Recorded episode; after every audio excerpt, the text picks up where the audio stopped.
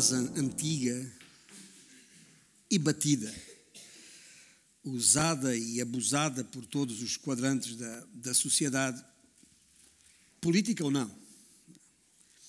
Mas uma frase que ganhou um novo folgo uh, mais recentemente, logo após a invasão da Ucrânia. Se estiveram atentos a alguns dos políticos e dos comentadores da nossa praça, falou-se muito em querer ficar do lado certo da história. Querer ficar do lado certo da história. Políticos e comentadores, como disse, a favor ou contra essa invasão, ou, como é costume de muitos, sendo apenas e tão somente politicamente corretos, falaram a respeito da importância de querer ficar do lado certo da história. Basicamente, isso quer dizer posicionar-se a favor ou contra a Rússia, o invasor, cujo inimigo é o Ocidente, conforme tem sido identificado pelo seu líder, Vladimir Putin. Ou seja, nós. Ah, ben Shapiro, um jovem advogado formado em Harvard. Uh, eu digo jovem, tem 38 anos, é um, é um jovem. Mas que é uh, muito conhecido, especialmente nos Estados Unidos, pela, pela defesa de posições conservadoras. E autor de um livro recente, saído em 2019, que tem exatamente este título: O Lado Certo da História. Embora o, o conceito tenha sido uh, mais popularizado por ele, não, não, é um, não foi por ele cunhado, uh, pensado. Aliás, é uma expressão popular. Poucos meses antes tinha saído uma, um livro em Portugal, uh, publicado pela, em dezembro de 2018 pela editora Âncora, cujo já tinha esse título, do lado certo da história, baseado numa, numa entrevista ao general Pesará Correia, um militar agora com 86 anos, que está nos antípodas políticos de Ben Shapiro, aquele jovem autor que eu referi há pouco. Ah, mas, como disse, Shapiro trouxe de volta esta ideia de estar do lado certo da história. E no seu livro, o Ben Benjamin um, uh, argumenta que a civilização ocidental, um, tal como a, a, conhecemos, vive o, o auge de uma crise de propósitos e ideias. Segundo ele, as nossas liberdades são construídas sobre as noções complementares, estou a citá-lo, de que os seres humanos são uma imagem de Deus, ou são feitos à imagem de Deus, e que foram criados com habilidades racionais para explorar o mundo de Deus. Segundo ele, Jerusalém e Atenas, capital grega, construíram o Ocidente, acabaram com a escravidão, derrotaram os nazistas e os comunistas, tiraram bilhões da pobreza, continuo a citá-lo, e ofereceram a bilhões um propósito espiritual. Diz, diz, ainda: estamos a um passo de abandonar os valores judaico-cristãos e a lei natural grega em prol do subjetivismo moral e da lei da paixão. Para dizer que a nossa civilização, tal como a conhecemos, está em decadência e uh, prestes a, a esvair-se. Agora pergunto eu: qual é a novidade disto? Haverá alguma coisa neste mundo que dure para sempre? Estamos na época natalícia, como bem ficou evidente com os cânticos que entoamos. Celebramos o nascimento de Jesus lá atrás, à época, e naqueles mesmos textos bíblicos que há pouco citei, desde logo no capítulo 1 de Lucas e no versículo 33, a, a respeito do nascimento de Jesus, alguém disse, e passo a citar Lucas 1, 33, ele reinará para sempre sobre a casa de Jacó e o seu reinado não terá fim. Diante do que já se passou desde então, é muito fácil esquecer quão revolucionárias aquelas palavras devem ter soado a quem as ouviu à época. Veja, foram faladas por um anjo, anunciadas a uma virgem que lhes anunciou um bebê que um dia há de governar o mundo. E surgiu assim, do nada, a uma jovem menina, ainda virgem, lá em Nazaré, uma pequena vila, num canto remoto, esquecido do Império Romano. A ela o anjo se dirigiu, com uma sucessão incrível de, de, de anúncios. Conceberás e darás à luz um filho, a quem chamarás pelo nome de Jesus, ele será grande, será chamado Filho do Altíssimo, reinará para sempre sobre a casa de Jacó, o seu reino não terá fim. Uau! Imagina o impacto que isto deve ter tido. Maria podia, com toda a legitimidade, ter ali naquele momento um monte de perguntas, pelo menos para para ser orientada, para saber o que fazer a seguir, para cada um destes detalhes. Imagine quantas perguntas surgiram na mente daquela mulher, daquela jovem. Mas sendo muito conscienciosa, conscienciosa e prática, devo dizê-lo, ela perguntou apenas a respeito do primeiro detalhe, e que se recordam, conceberás e darás à luz um filho. E a pergunta dela foi, mas, versículo 34 de Lucas 1, como será isto? Pois não tenho relação com homem algum. A resposta, a resposta que, que, que o anjo lhe, lhe, lhe deu foi direta e não menos espantosa. Descerá sobre ti o Espírito Santo, o poder do Altíssimo te envolverá com a sua sombra a criança será santa, será o filho de Deus. E o anjo acrescenta ainda mais dois factos. Lembras-te de como Isabel ficou grávida? Para Deus nada é impossível. E perante este estonteante, para dizer o mínimo, anúncio, a resposta de Maria é digna de registro. Aqui está a serva do Senhor, que se cumpra em mim conforme a tua palavra. Fala-se pouco de Maria, especialmente nos meios uh, como o nosso, anti-mariólatras, anti-idolatria de Maria. Tende-se a falar pouco dela, mas é importante que se diga: essa mulher é um exemplo, foi um exemplo para nós.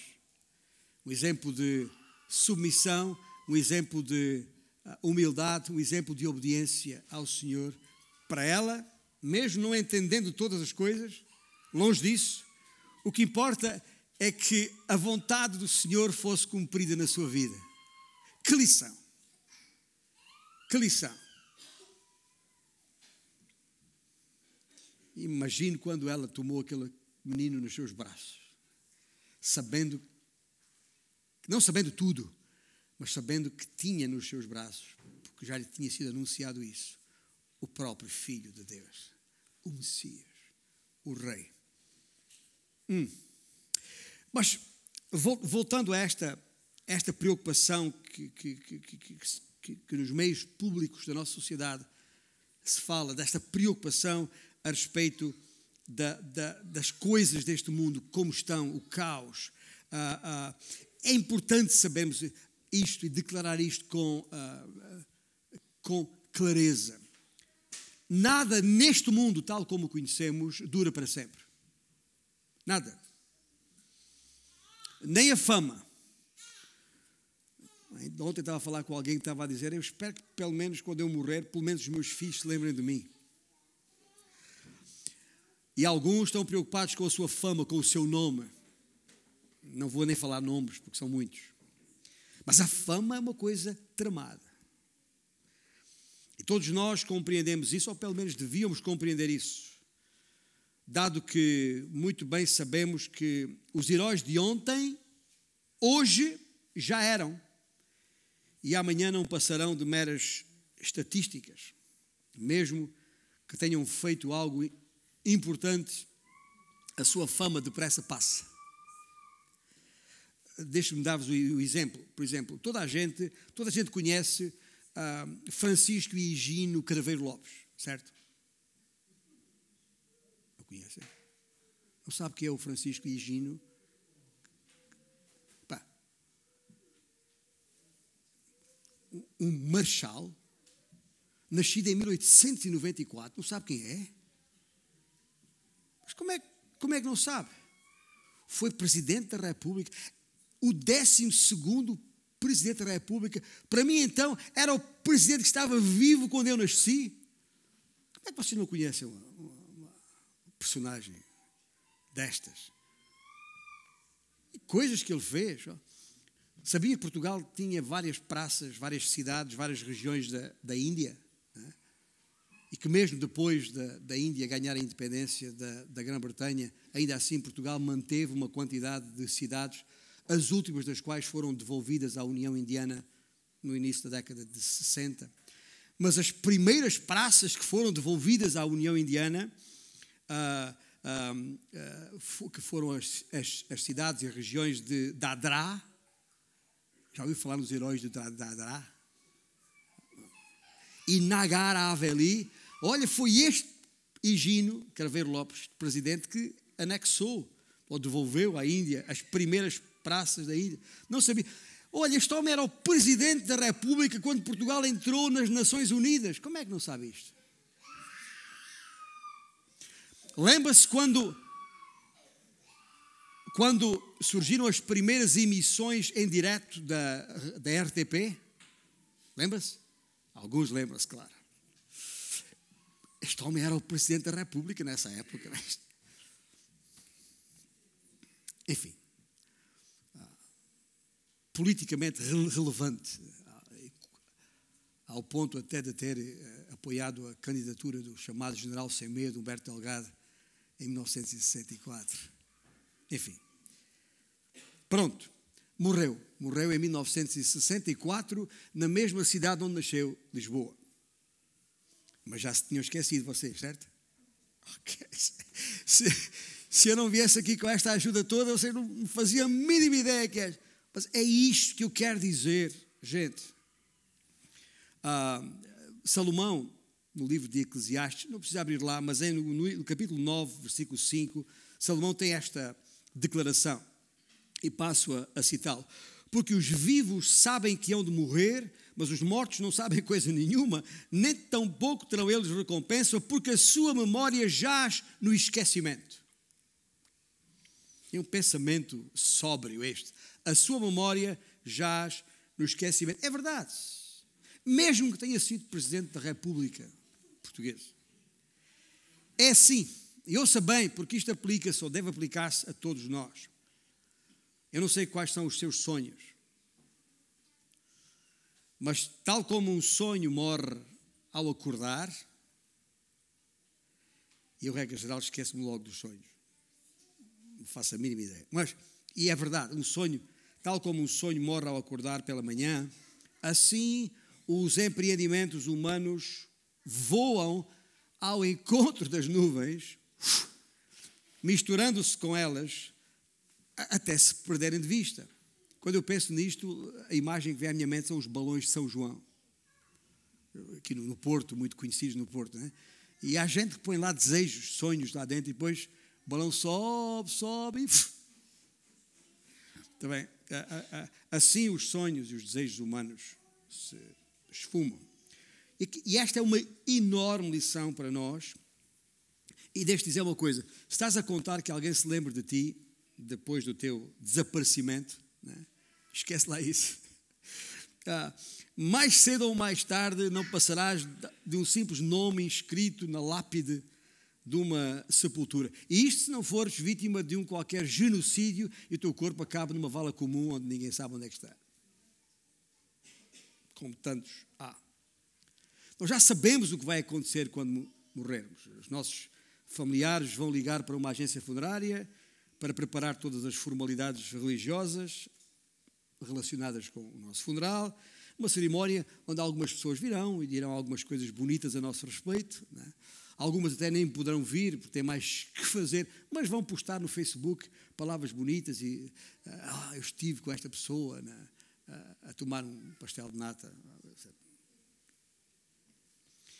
E passados alguns minutos já o teu corpo está sepultado ou cremado. E durante algum tempo ainda vão falar um bocadinho a teu respeito, mas depois siga. Alguns estão a pensar, pastor, mas que conversa tão deprimente esta. Não, não é uma conversa deprimente, chama-se realidade. Escuta, se eu morrer antes de ti, aí sentada a ouvir-me, verás que vão fazer comigo exatamente a mesma coisa.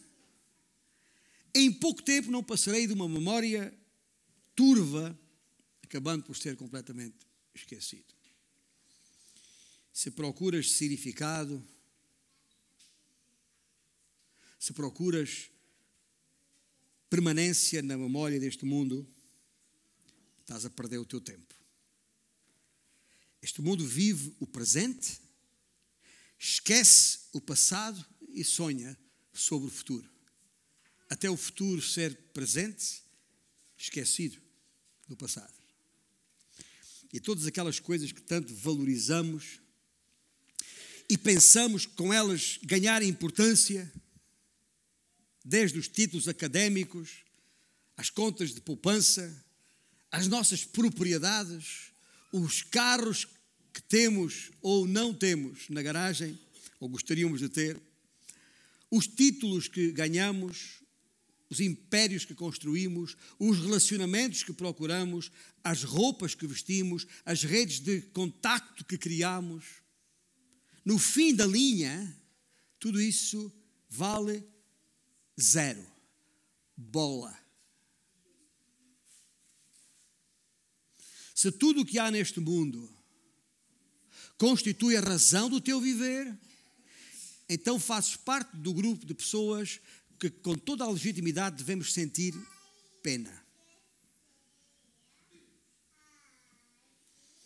Porquê? Porque nada neste mundo dura para sempre mesmo que tivesse sido Presidente da República Portuguesa. Tudo isso não resistirá e passará, porque, como eu disse há pouco, e fui bem claro, nada neste mundo dura para sempre.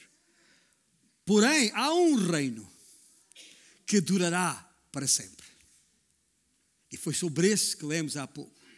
Mas o autor da Epístola aos Hebreus, no seu capítulo 12, versículo 28, diz que Deus vai estabelecer um reino inabalável. Ou seja, tudo o que é deste mundo, que nós, como nós sabemos, eu procurei demonstrar com um conjunto alongado de ilustrações, tudo o que é deste mundo é abalável, abalável e findável. Grandes edifícios facilmente se reduzem a escombros e não precisa estar debaixo de fogo numa guerra. Empresas caem em bancarrota. As nossas habilitações académicas, de repente, quando pensávamos que valiam grande coisa para termos emprego, não valem nada. Até as nossas casas abrem fissuras que, que depois se tornam em rechadelas e, e algumas se desmoronam. Os nossos carros enferrujam e acabam na sucata por mais bonito que seja. E isso tudo sem falar nos nossos próprios corpos.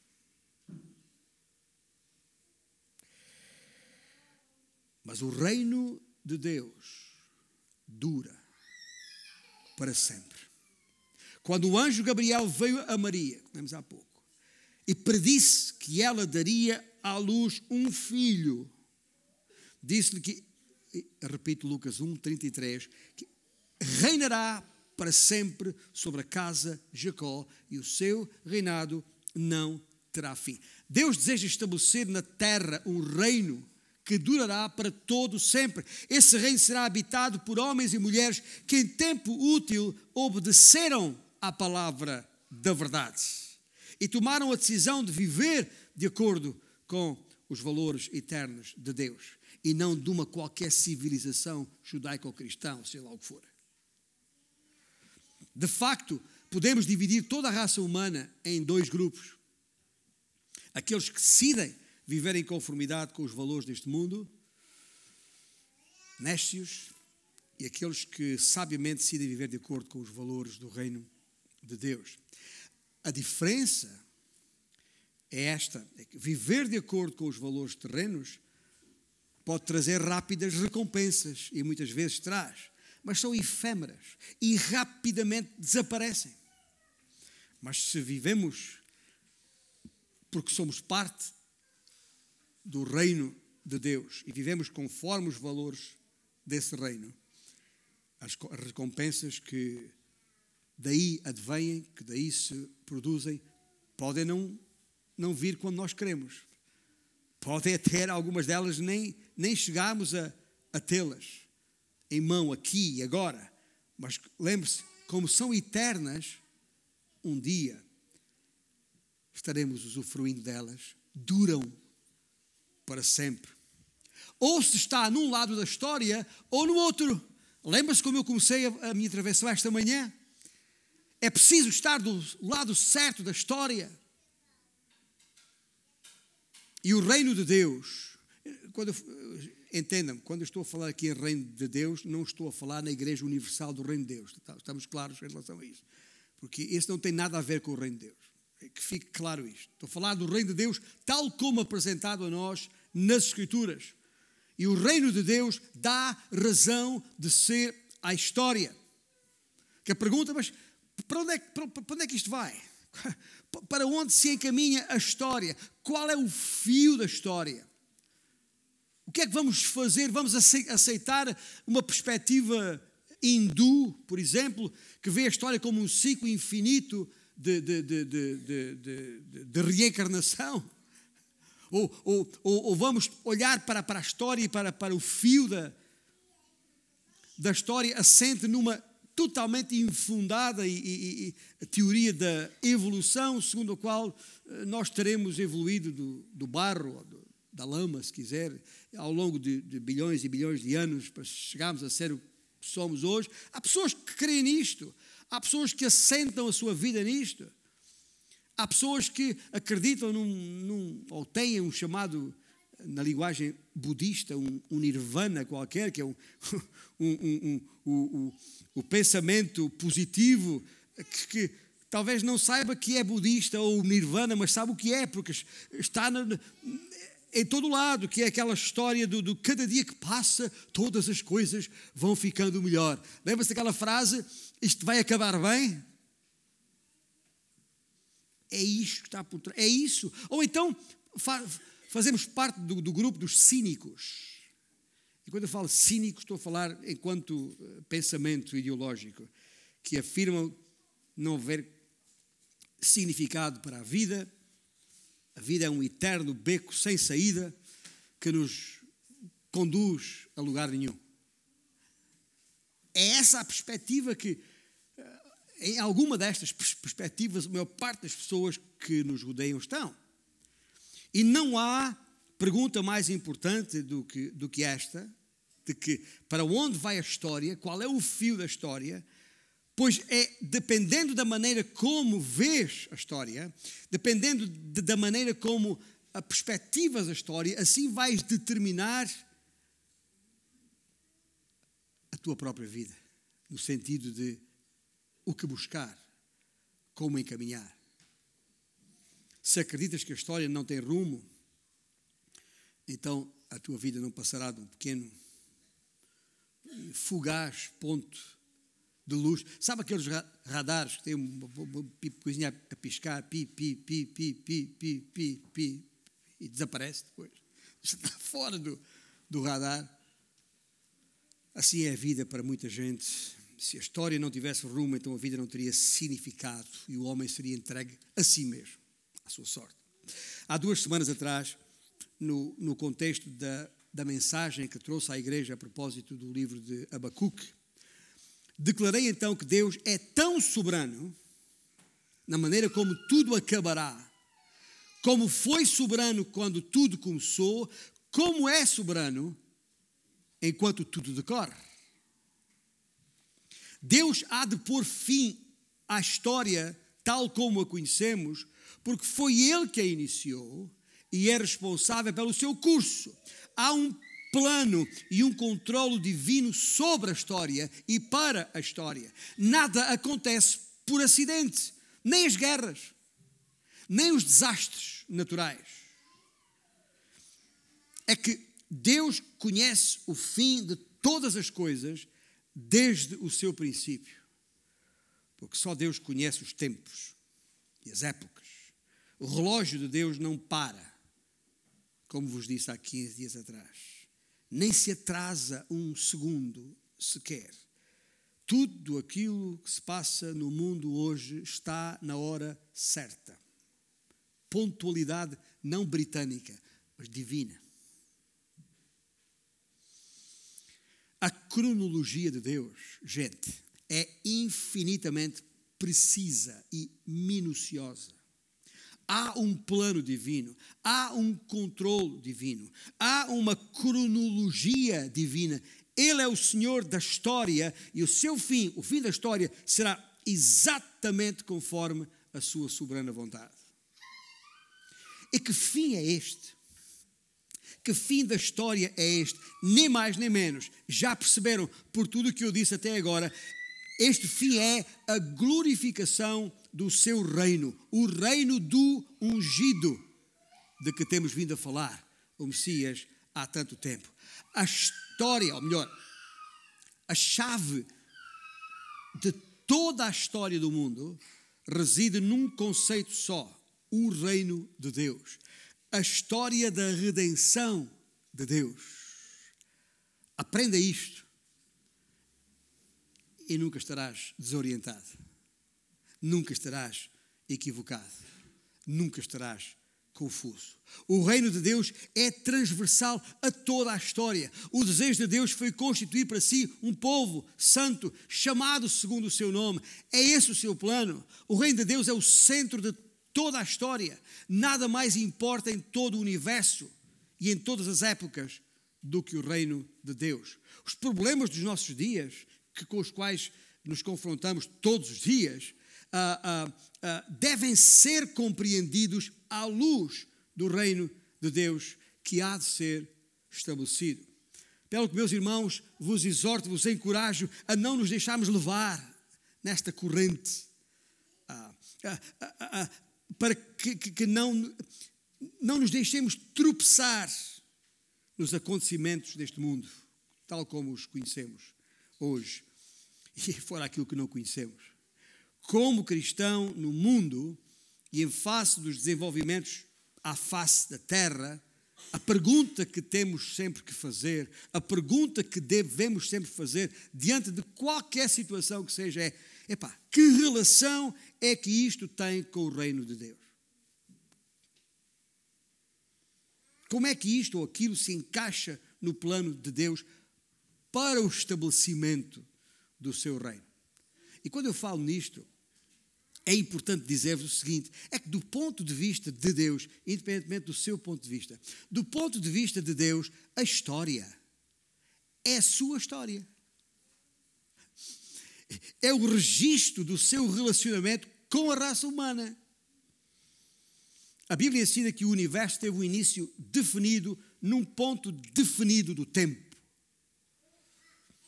E ensina que o homem não surgiu de uma qualquer substância viscosa e amorfa num qualquer louco acidente da evolução. Não.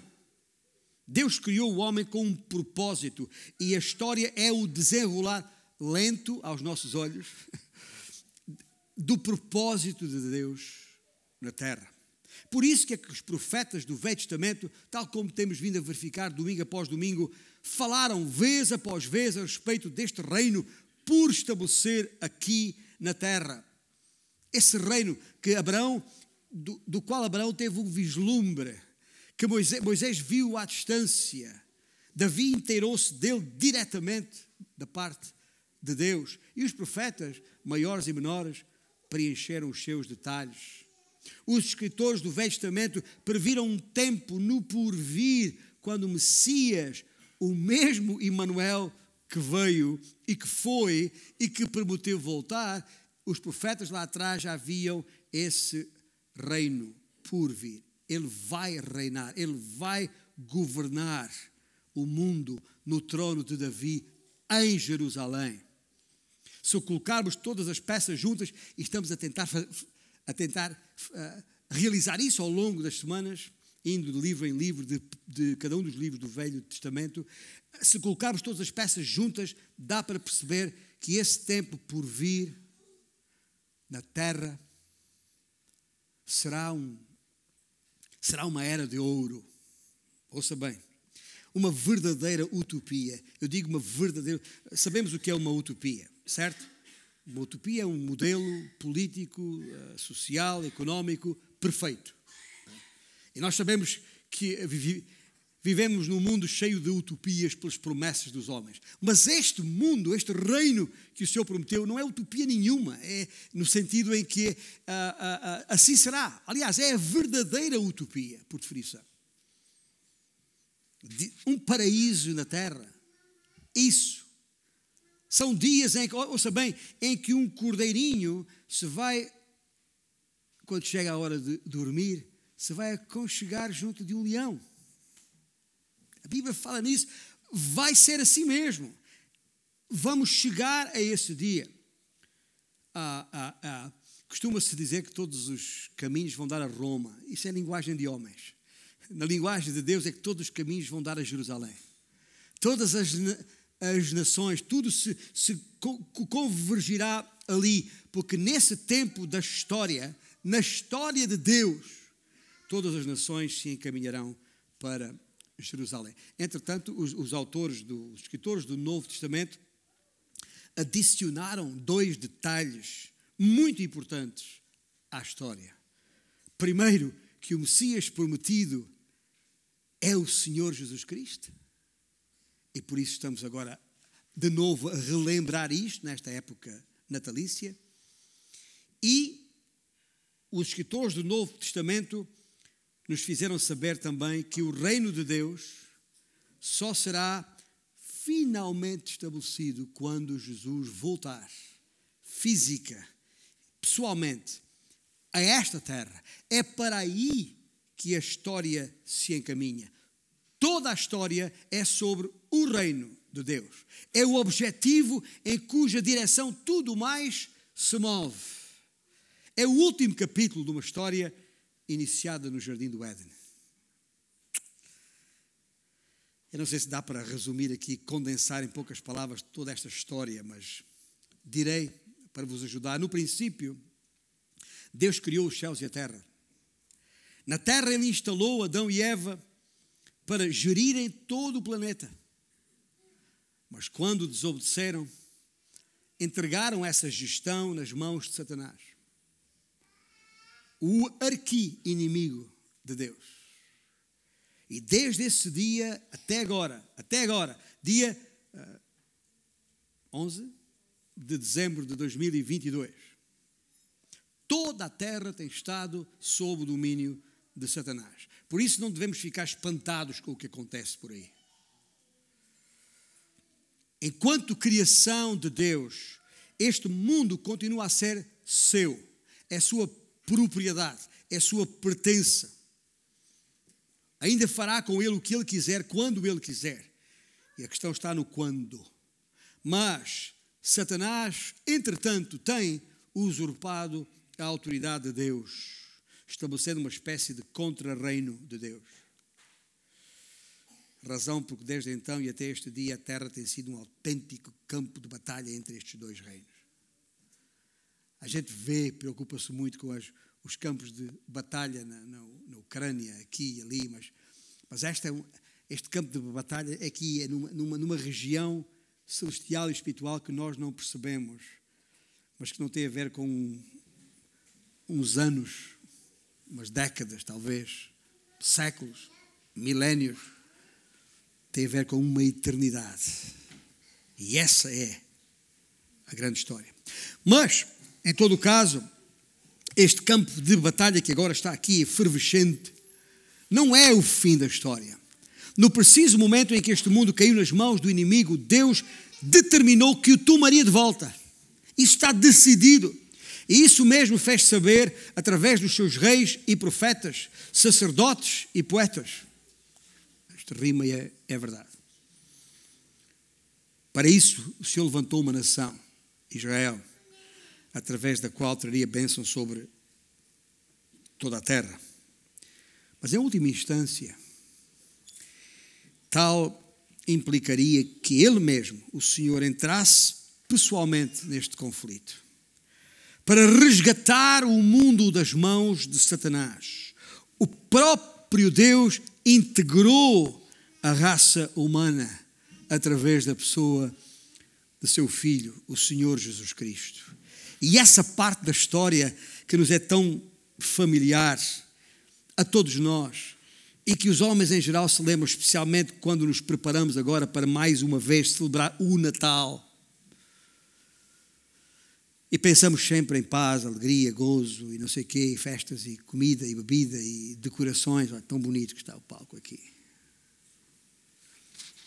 Mas é bem provável que poucas vezes, se algumas até, pensamos na vinda do Salvador ao mundo como sendo o golpe final de Deus contra Satanás nesta batalha. Mas foi. A verdade, a verdade é que foi.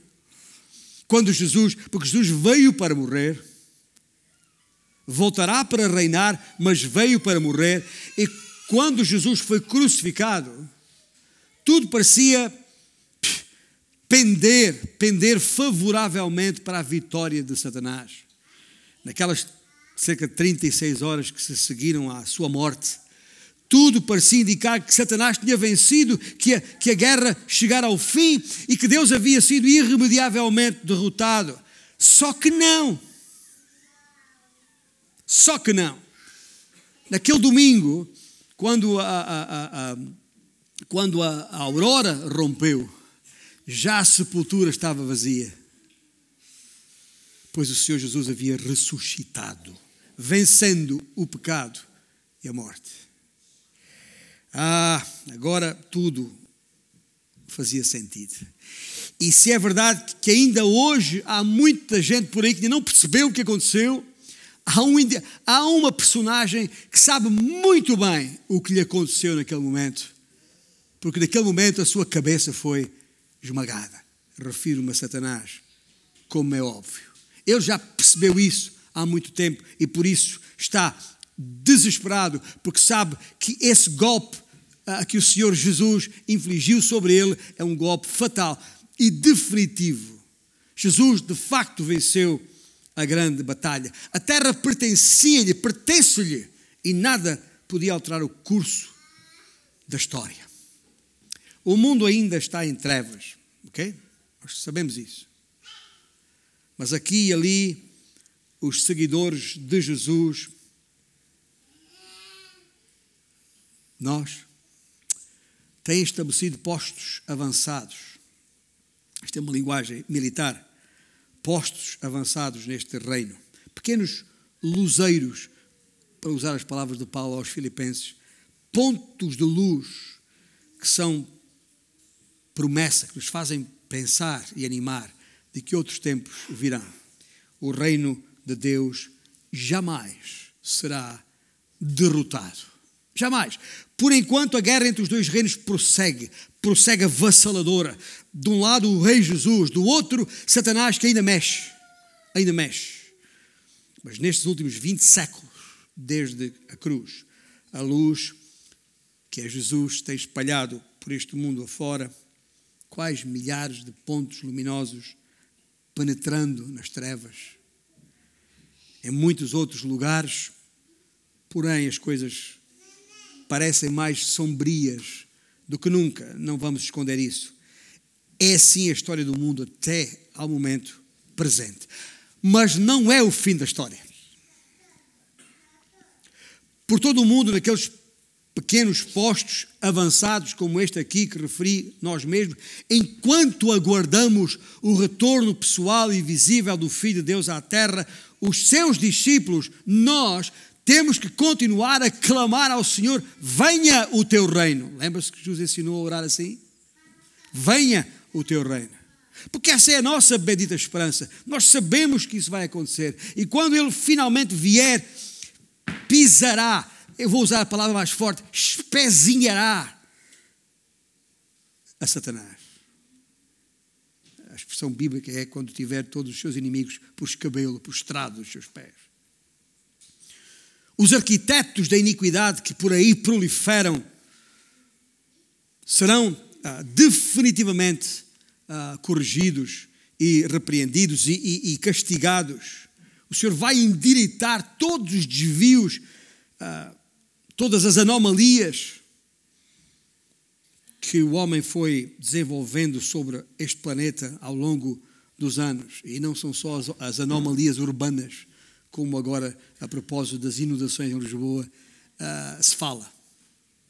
Há muitas outras coisas, como é óbvio o pecado não ficará impune. Esse dia ainda não chegou, gente. Tá? Mas há de chegar. Na verdade, está mesmo muito perto. Tantos são os sinais que nos rodeiam.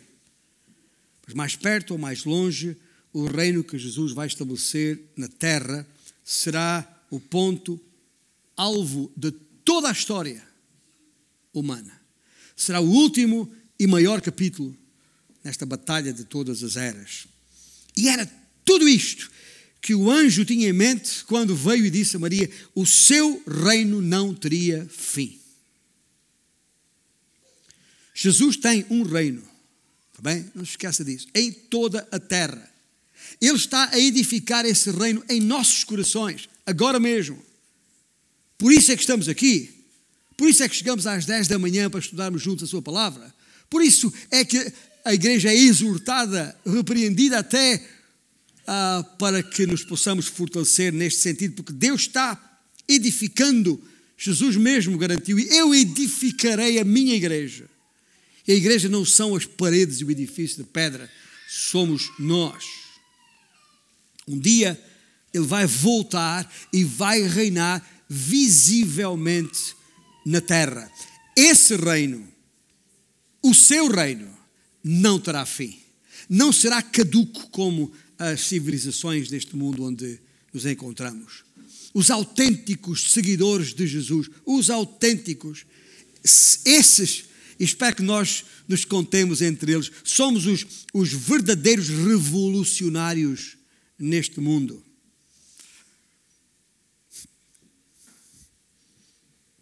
Sabe porquê? Porque estamos convencidos que só uma coisa durará para sempre: o seu reino. Está convencido disso? Espero que sim. Mesmo que o mundo lá fora nos considere loucos. Mas nem todos estão convencidos. Eu diria mesmo uma coisa, com todo o cuidado: nem todos somos iguais há alguns homens e mulheres diferentes dos demais.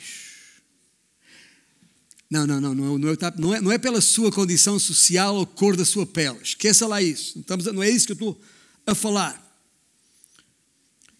Nem todos somos iguais, porque nem todos temos as mentes focadas na ideia de que não há nada mais importante no mundo do que o reino de Deus. E esse pensamento tem revolucionado a vida daqueles que creem em Jesus Cristo e aguardam a sua vinda. Esse pensamento é orientador dos seus valores. Esqueça lá os valores judaico-cristãos, por, por muito aceitáveis que sejam e são, comparados com muitos outros. O que importa são os valores do reino. Porque esses permanecerão, esses durarão para sempre. É por isso que é revolucionário. E vão pensar que somos loucos. Os assuntos do reino, e já agora nós somos embaixadores do rei. Você sabia? Não sei se tem isso no seu cartão de visita lá. Somos. Se somos de Cristo, somos seus embaixadores. Somos embaixadores do Rei. Os assuntos do nosso Rei é que verdadeiramente importam. É isso que está em causa e só isso. Tem isso que ser a nossa razão para viver. Não há outra explicação para o nosso modo de vida. Tem que ser por aí. E este é o meu último apelo nesta manhã. O tempo já voou. Mas tu que me ouves, aqui e agora, para todos os efeitos, tens que olhar para, para, para esta panóplia. Ou melhor, esquece lá a panóplia de, de, de, de perspectivas e, e, de filosofias e de orientações de vida, porque na verdade aqui neste mundo só há dois grupos, só há dois tipos: aqueles que creem que Jesus é o Senhor e, e, por isso foram salvos pela sua graça e fazem parte do seu reino e estão absolutamente e vivem em função disso ou não. Ou não. Por isso, ou, ou te mantens nas fileiras do reino deste mundo, que estão condenados ao fracasso, como já, já deixei claro, ou então, arrependido do teu pecado, te alistas, usando a linguagem de Paulo como soldado, te alistas as fileiras de Jesus Cristo, crendo que Ele é o Salvador e confessando-o como Senhor. Se isso fizermos, seremos salvos, seremos parte do reino. E todos, e deixe-me acabar como comecei, todos querem ficar do lado certo da história. Certo? Há um lado efêmero, já caduco e a desmoronar-se as civilizações deste mundo. E há um outro que é eterno, próspero, inabalável, o Reino de Deus, que está garantido, palavra do Senhor, está garantido, já foi inaugurado e será estabelecido na terra um destes dias. Eu costumo dizer, faltam pelo menos sete anos. Porque acredito que ah, o momento que a gente não sabe quando que virá como ladrão na noite o arrebatamento da sua igreja, que aguardamos a qualquer instante. Depois disso acontecer, sete anos depois, o Senhor vai voltar. Por isso eu digo, como eu espero ser levado pelo Senhor a qualquer momento, eu digo sempre: faltam pelo menos sete anos. Mas ainda não chegamos lá. Ainda temos, ainda temos que, que, que continuar. E para ficar do lado certo da história, também, se quiser realmente fazer história, Porque só podemos fazer história se pertencermos àquele que fez a história Jesus Cristo.